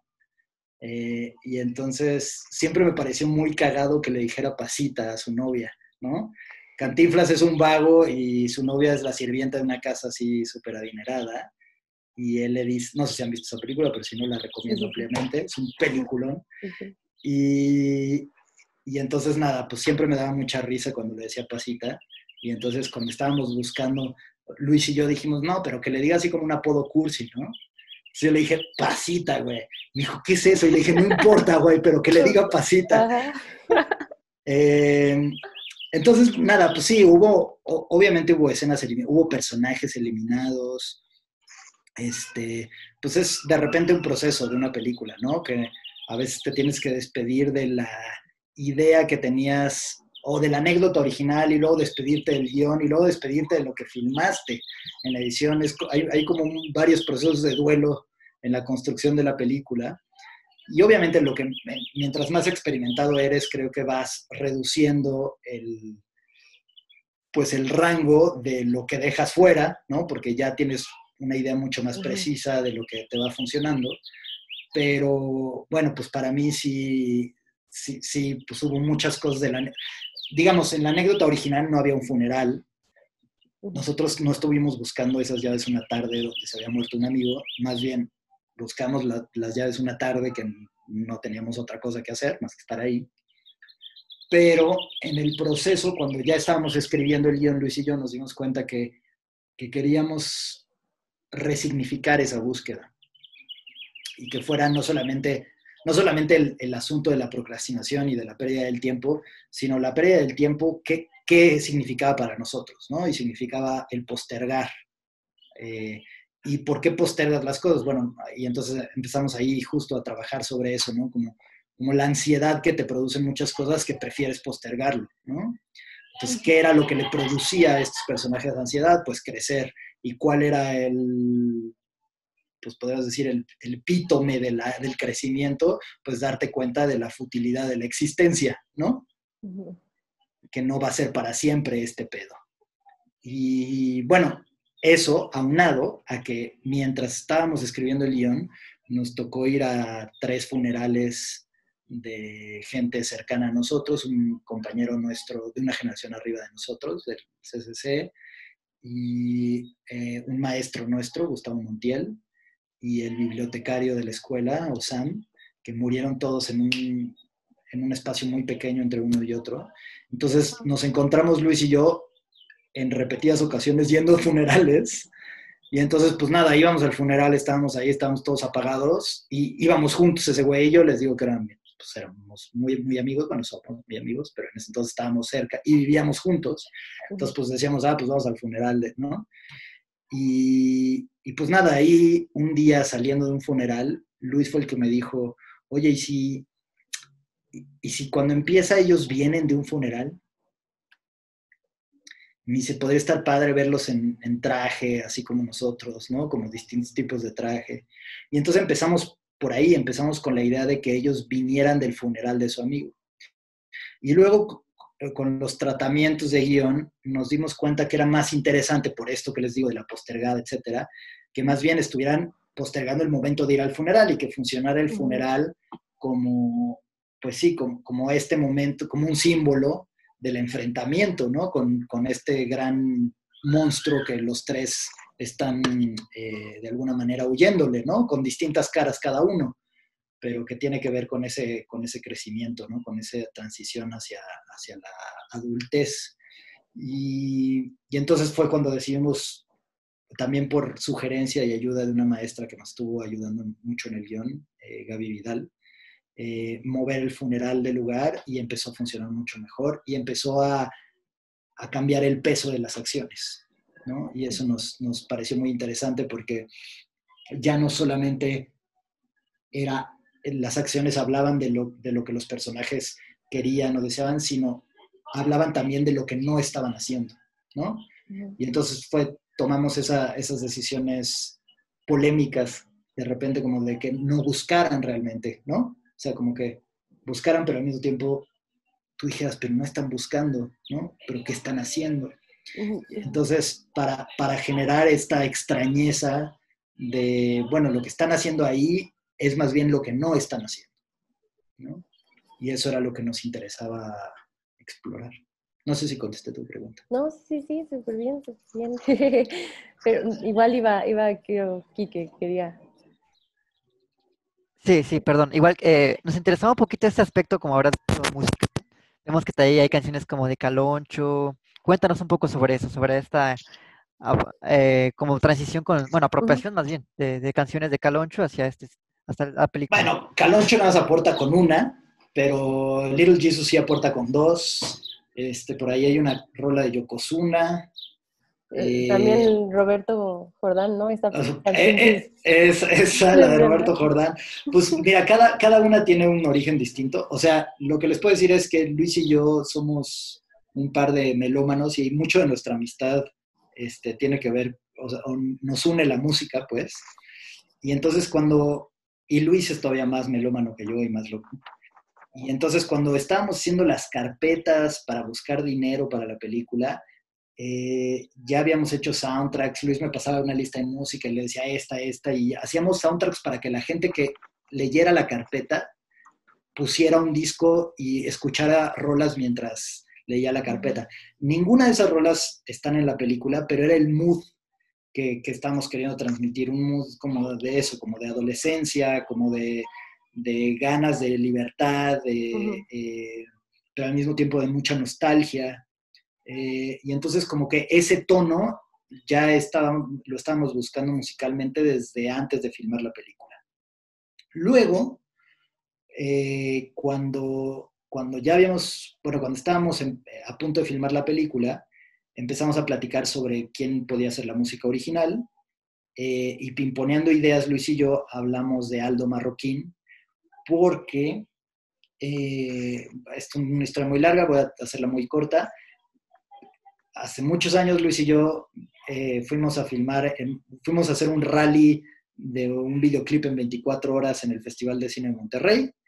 Y nosotros le hicimos un videoclip a Quiero Club, y, que además era una banda que nos gustaba a Luis y a mí en ese entonces, eso le estoy hablando hace muchos, muchos años. Y entonces el punto es que eh, eh, había bandas ahí en ese festival que nos gustaban mucho, como Shizatis de toda la movida regia, de rock regio. Eh, el punto es que cuando fuimos, ganamos ese rally con el, video, con el videoclip de Quiero Club, y de ahí eh, Luis pasó mucho tiempo de su infancia en Monterrey, no nació en Monterrey, pero pasó mucho tiempo en Monterrey. Y entonces en el proyecto documental del CCC, él quiso ir a hacer un documental sobre Happy Five y toda la movida regia de rock. Y entonces contactó a uno de los integrantes de Quiero Club y de ahí contactó a Aldo Marroquín, que Aldo era el baterista de Niña, de un grupo de rock regio de los noventas, súper chido. De hecho, si ustedes, así como trivia, Ustedes, si ustedes han escuchado una canción de Jumbo que se llama Siento que, ¿alguna vez? Bueno, búsquenla. Es, la canción más famosa de Jumbo, que también Jumbo es una banda regia. Y esa rola en algún momento dice, Oye, oyendo mis discos de niña. pero a lo que se está refiriendo no es que sean discos como que le gustarían a una niña, sino está diciendo los discos de la banda niña que Aldo Marroquín era el baterista de esa banda. En fin, y Aldo es un tipazo y lo conoció Luis y se hizo muy amigo de él. Y entonces me dijo, oye, y Aldo, y le dije, ah, pues estaría muy bien. No ha hecho música para cine, pero estaría chingón. Y entonces platiqué con Aldo y ya cuando teníamos filmada la película y teníamos un corte avanzado, eh, le pedí que hiciera como un, pues sí, como un boceto de, una, de un par de secuencias. Y lo hizo y me encantó. Y entonces Aldo hizo la música original. La de Roberto Jordán es una propuesta del editor de Gil. Esa no estaba en guion, no había nada. En guion solamente pues, había la escena de Muslitos y ya, ¿no? De esta imaginación compartida, colaborativa entre los tres. Y, el editor le puso esa rola y cuando me lo enseñó me cagué de la risa y le dije, güey, está increíble, va. Y entonces se lo vendimos a los productores y ese nos costó un varo, pero, pero pues la conseguimos porque nos parecía que aportaba mucho al tono que queríamos. Y las demás rolas, la verdad es que fueron mucho gracias a Carlos Sosa, otro de los productores, que también es un melómano loco y está en contacto con, con, pues, como con muchos representantes de músicos y así. Y entonces, pues hablamos él y yo de qué tipo de música estamos buscando para ciertos momentos, ¿no? Eh, para mí era importante que los audífonos de Rubén sonaran, o sea, que tuvieran música y que fueran la música que escucharía este güey. Y por eso, eh, pues nada, pusimos ahí varias rolas y el hallazgo más increíble para mí fue un grupo que no conocía hasta ese momento y ahorita yo creo que es mi grupo mexicano favorito, que es Belafonte Sensacional.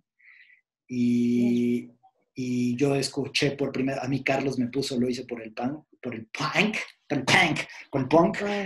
Y, este, y me encantó y entonces le dije, wow, esto está increíble.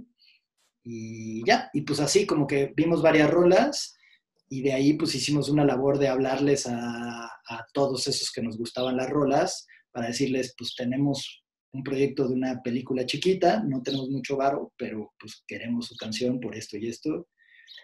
Y si quieren les enviamos la peli para que la vean y decidan.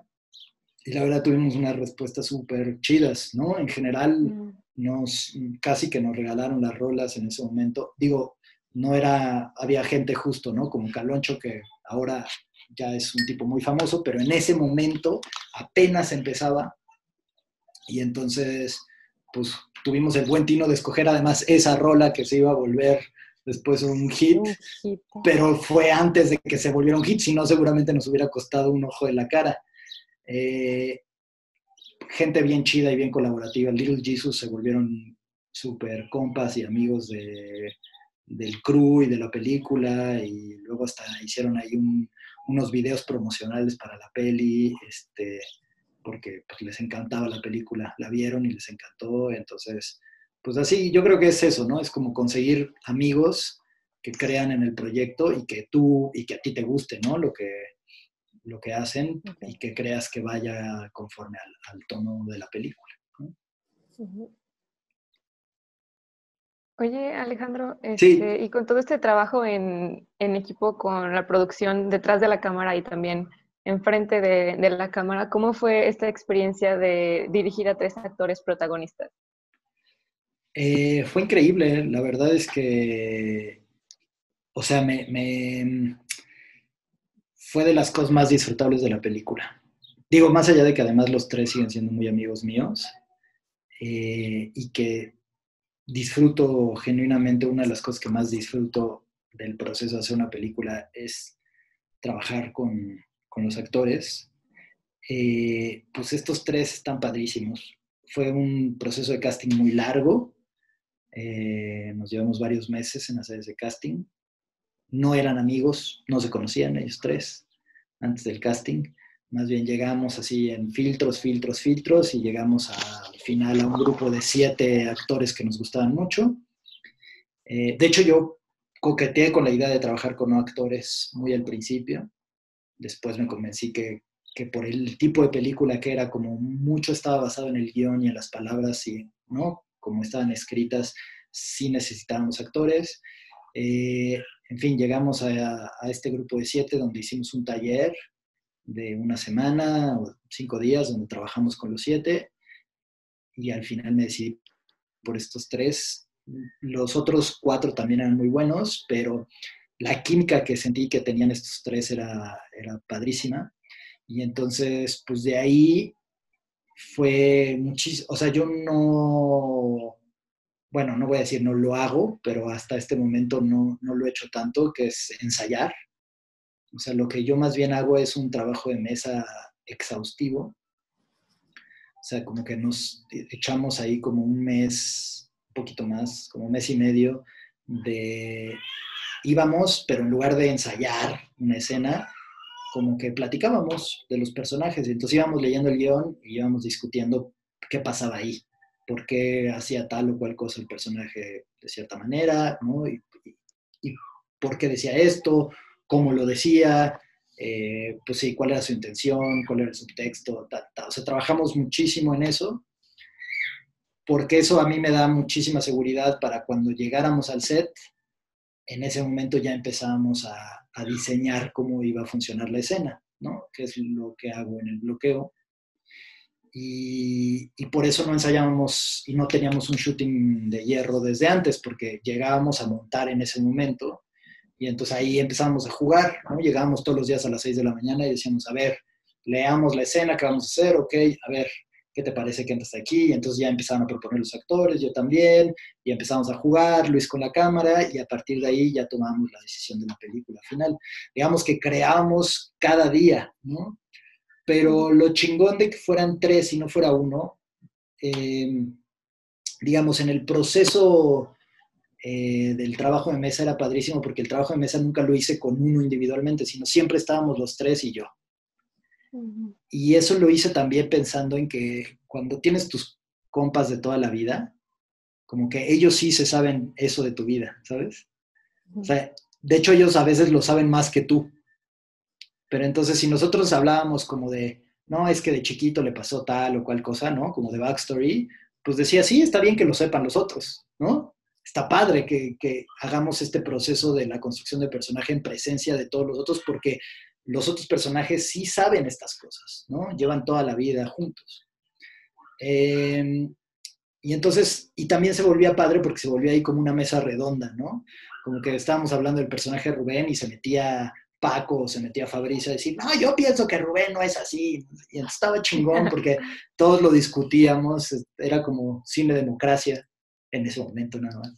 Este, pero era, la verdad era muy divertido. Incluso yo les contaba como ideas que tenía y recibía feedback y como que lo diseñamos. Yo siento que, que es, esa construcción del de los personajes fue entre los cuatro, ¿no? Y, y, luego en el proceso de rodaje, pues lo mismo, ¿no? Eran, eran mis grandes aliados cuando, cuando montábamos esta, cada escena, pues dejaba que trabajaran en, no solamente cada uno individualmente para proponerme a mí, sino entre ellos. Eh, entonces, sí, se sintió como muy familiar y muy en equipo. Y también creo que eso es una de las razones por las cuales se formó una amistad tan fuerte entre los, entre los cuatro. A la fecha siguen siendo de mis mejores amigos, ¿no? Y no los conocía de antes, porque, pues sí, porque, porque tuvimos un proceso muy, eh, pues muy pesado en términos de trabajo y en términos de profundidad, pero al mismo tiempo muy disfrutable y muy íntimo y colaborativo de los cuatro juntos. Eh, y entonces creo que eso fue una buena decisión, ¿no? Como no trabajar individualmente, sino trabajar con los tres, siendo los tres eh, protagónicos, ¿no? Hay quien, justo, ¿no? Mencionaban, ustedes creo, la vez pasada hablaban sobre si Lucas tenía mayor protagonismo. Digamos, de alguna manera sí en cuanto a las acciones que llevan la historia o que van impulsando a que se desarrolle la historia, pero la intención siempre fue hacer como un tríptico, ¿no? En realidad yo siempre traté de desarrollar como una misma fuerza de personaje eh, en tres expresiones, ¿no? Eh, como que en realidad es el mismo conflicto, solamente con caras distintas, ¿no? Pero es, es este miedo a enfrentar el crecimiento. Entonces, de alguna manera, eso, eso fue como por, eso fue la decisión de hacerlo en tres, ¿no? Por eso y por también ayudar a, esta parte de la tesis, ¿no? De cómo la amistad es eso que, te ayuda a, pues como a reflejarte, ¿no? Cuando tú no puedes, es cuando te sirve como de espejo y te sirve de, puente para, seguir avanzando, ¿no? Que es como un concepto que nos gusta. ¿sí? y, entonces así también lo ves con tus otros trabajos, que es como es, este tema un poco de los coming of age. Sí, yo, ¿sabes qué creo más bien? Que conforme vaya creciendo yo, va, a ir cambiando el tema, ¿no? O sea, como que, como que más bien, eh, sí, como que mi primer corto era de un niño, mi ficción uno del CC era de un niño también, y era un niño que justo cumplía 13 años y entonces estaba basado en un cuento de Quiroga y era un niño que, cumplía 13 años y entonces el papá le regalaba una escopeta para que fuera a cazar por primera vez solo. Y entonces el hijo se iba y el papá, pasaban las horas y el hijo no regresaba y el papá se empezaba a angustiar muchísimo, ¿no? Entonces de alguna manera también era un coming of age, ¿no? Como un, rito de paso, de transición de, este chavo. Pero en mi ficción 2, no, era una relación de pareja, ¿no?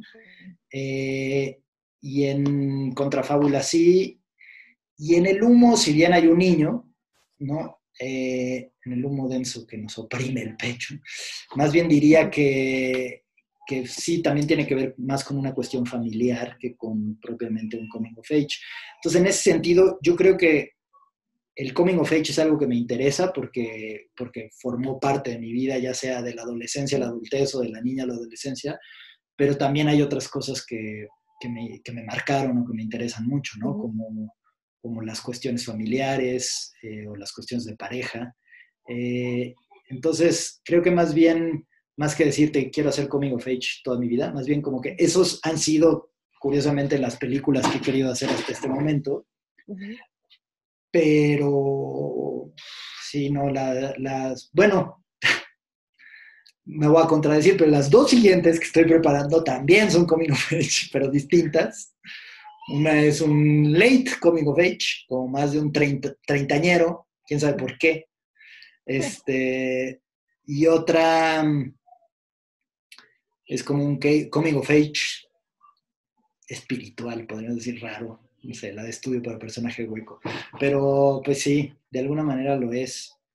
Creo que, creo que sí, creo que hay algo, no sé, no sé cómo, me siento en el diván, así de, no sé, no sé si el coming of age más bien eh, hay algo que me atrae mucho justo de, de, la transición de las edades, ¿no? Del crecimiento, probablemente, sí, probablemente. Creo que eso, eso se lo dejo a alguien más que me analice. Y ahora que mencionas un poco de tus obras y cortometrajes, ¿cómo ves tu evolución como cineasta y director? Es decir, vemos trabajos como Contrafábula, donde tienen símbolos y como escenas más surrealistas, y vemos Sopladora de hojas, que es algo más realista. ¿Cómo ves esta evolución entre tus cortometrajes y tus futuros proyectos incluso? Eh, pues creo que, pues no sé si catalogarlo como una evolución. Ojalá, pero no, creo, no me siento capaz de yo decir si voy evolucionando, así como, como la genética, como la vida en la Tierra, no lo sé, pero pues más bien creo que lo que sí va pasando es que vas aprendiendo algunas cosas, en el mejor de los casos, vas tratando de cagarla menos y vas, o lo que a mí me ha pasado es que voy incorporando, ¿no?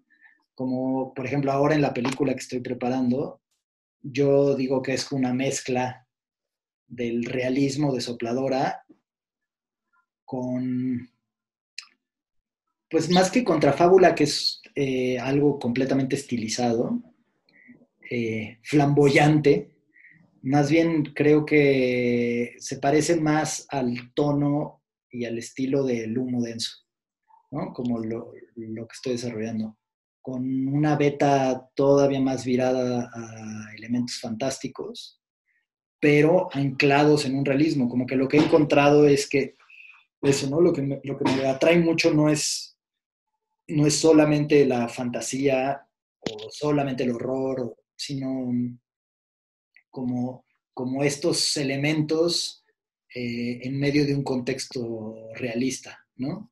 Eso como que me, en este momento me está sirviendo mucho para hablar de lo que quiero hablar. No te diría que así va a ser siempre, porque quién soy yo, quién sabe, ¿no? En una de esas, en una de esas ni hago estas películas, o en una de esas hago otras, o en una de esas, en las siguientes ya me pongo a hacer qué culpa tiene la niña, no sé quién sabe. Pero bueno, pues eso, yo creo que más bien se trata de ir aprendiendo, ir incorporando cosas nuevas. También tiene que ver con el cine que ves, ¿no? O sea, como que vas viendo otro tipo de cine, vas leyendo otras cosas, este, y eso pues te va marcando distintos caminos. Cuéntanos un poquito de esta parte, ya, ya nos hablaste del, del pasar de estudiante a festivales con una búsqueda autoral y cómo eso te cambió ahora que ya puedes llamarte un, cineasta en el mundo de allá afuera, que ya hizo una película, que ya dejó de ser un estudiante, digo, no un estudiante en el sentido de que no dejas de aprender, pero si ya no eres un, una persona en las aulas, ¿de, qué manera crees que afecta esto en, en, tu persona? Como decir, ya estoy en el mundo real, ya tuve mis retos y mis experiencias haciendo mi ópera prima, ¿cómo puedo desaprender la parte del, estudiante autor y enfrentarme al mundo real como alguien que tiene que entregar una película que tiene dinero y tiempo detrás. Mm. Pues creo que a mí lo que me sirve mucho, me ha servido mucho ahora, es seguir dando clases. O sea, curiosamente sigo en el aula, ¿no? De manera distinta, pero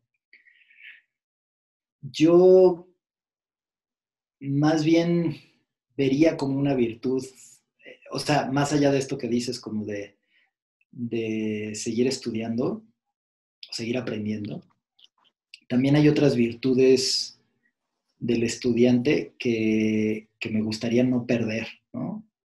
Eh, como, como el, ¿cómo decirlo? el respeto a la búsqueda eh, personal eh, creo que es algo que, el estudiante, pues no, siento que no tienes, o bueno, en mi experiencia yo como estudiante no tenía un pedo, ¿no? Como que no le estaba respondiendo a nadie.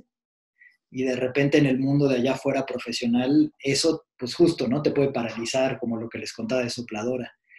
Y lo que hice fue regresar a disfrutarlo como si fuera mi ficción 2, literal, o sea, como que más bien para mí, este concepto que utilizaste creo que es, de lo más atinado, como el desaprender. Como que a mí lo que, lo que me ha servido muchísimo es más bien como, como no, no creer que, que el mundo, como que el adulto es mejor que el niño o que el mundo profesional es mejor que el del estudiante, sino al revés.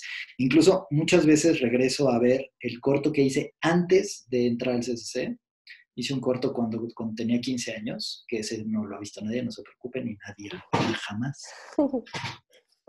Pero ese corto me está pésimamente mal hecho en términos de eh, factura cinematográfica, como la entendemos, pero tiene algo increíble que es como muchísima honestidad y muchísimas ganas de expresar. Entonces, cuando yo lo veo, me recuerda por qué, por qué estoy haciendo esto. ¿no? Eh, y entonces por eso, por eso para mí es súper valioso y ahí lo tengo escondido como un tesoro, no porque crea que, que, la gente lo va a ver y va a decir, ay, está increíble, no, por supuesto que no, pero para mí tiene ese nivel, de, ese valor de, de, ser el recuerdo de lo, que, de lo que a mí me interesa en el cine, ¿no? No significa que le interese a todo el mundo, pero para mí es importante. Eh, y creo que en ese sentido, o sea, sí, por supuesto hay una responsabilidad eh, pero pues ya el, mundo te recuerda lo suficiente la responsabilidad, ¿no? Como el dinero, los acuerdos, la puntualidad, no sé, pues cosas que son importantes para desarrollarte en el mundo laboral, pero en cuanto a, al, al quehacer propiamente de mi oficio, de mi ser director, pues creo que tiene más que ver con, con acordarme antes de saber qué chingados era el lenguaje y la gramática cinematográfica, que hice este corto con puros huevos, con puras ganas de hacer cosas, ¿no? Y como que también de repente sobreestimamos mucho los conocimientos de la escuela de cine como si eso es la forma de hacer cine. Y en realidad en la historia del cine lo que hemos visto es, lo que estudiamos de la historia del cine, y lo digo porque yo doy he dado la materia de historia del cine, es gente que rompía las reglas y que lo hacía distinto que todos los demás. Entonces, ¿por qué chingados esta fijación de hacer las cosas de una manera? Cuando el cine no se trata de eso, para mí el arte no se trata de eso, no se trata de seguir un libro de reglas donde dice aquí tienes que hacer una correspondiente, y aquí tienes... En mi clase de lenguaje, lo primero que les digo cuando doy lenguaje, y gramática desde, les voy a enseñar esto, pero no significa que así sea el cine. Esto no es lo importante. Esto solamente son herramientas para ustedes, para que si las necesitan estén ahí. Pero no significa que eso ya automáticamente, si ustedes no rompen el eje, van a hacer una gran película. No. De eso no se trata el cine, para nada. Y entonces como que eh, siento que es eso, ¿no? Como que respeto mucho a mis maestros y el conocimiento que me dieron pero trato tanto como cineasta como maestro de desaprender esas cosas y de dejarme de angustiar por, por el deber ser, ¿no? Cómo tiene que ser el cine o cómo, cómo tiene que ser el trabajo y no sé, por eso a mí me gusta mucho el, cine experimental y de hecho muchas de mis clases las empiezo viendo cine experimental. O sea, cuando doy montaje, lo primero que les pongo es Stan Brakhage y discutimos justo sobre lo que es el cine. Eh, porque a mí me, conmueve muchísimo eh, como la visión del cine realmente como arte. O sea, estoy abierto que cada quien puede pensar del cine lo que quiera y, buscar en el cine lo que sea que estén buscando. Pero para mí sí tiene que ver con eso, ¿no? Como con recordarme constantemente lo que creía y quería como estudiante o incluso antes.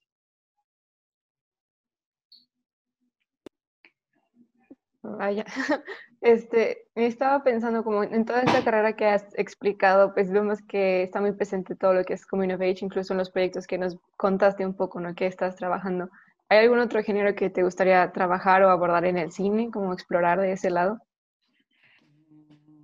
O sea, sí, muchos, todos, no sé, como que me encantaría, o sea, mi, mi, sí, o sea, como que, no sé, quiero hacer una película de terror, eh, porque es algo que amaba cuando era chico y todavía, y entonces por ahí tengo ahí unos proyectos.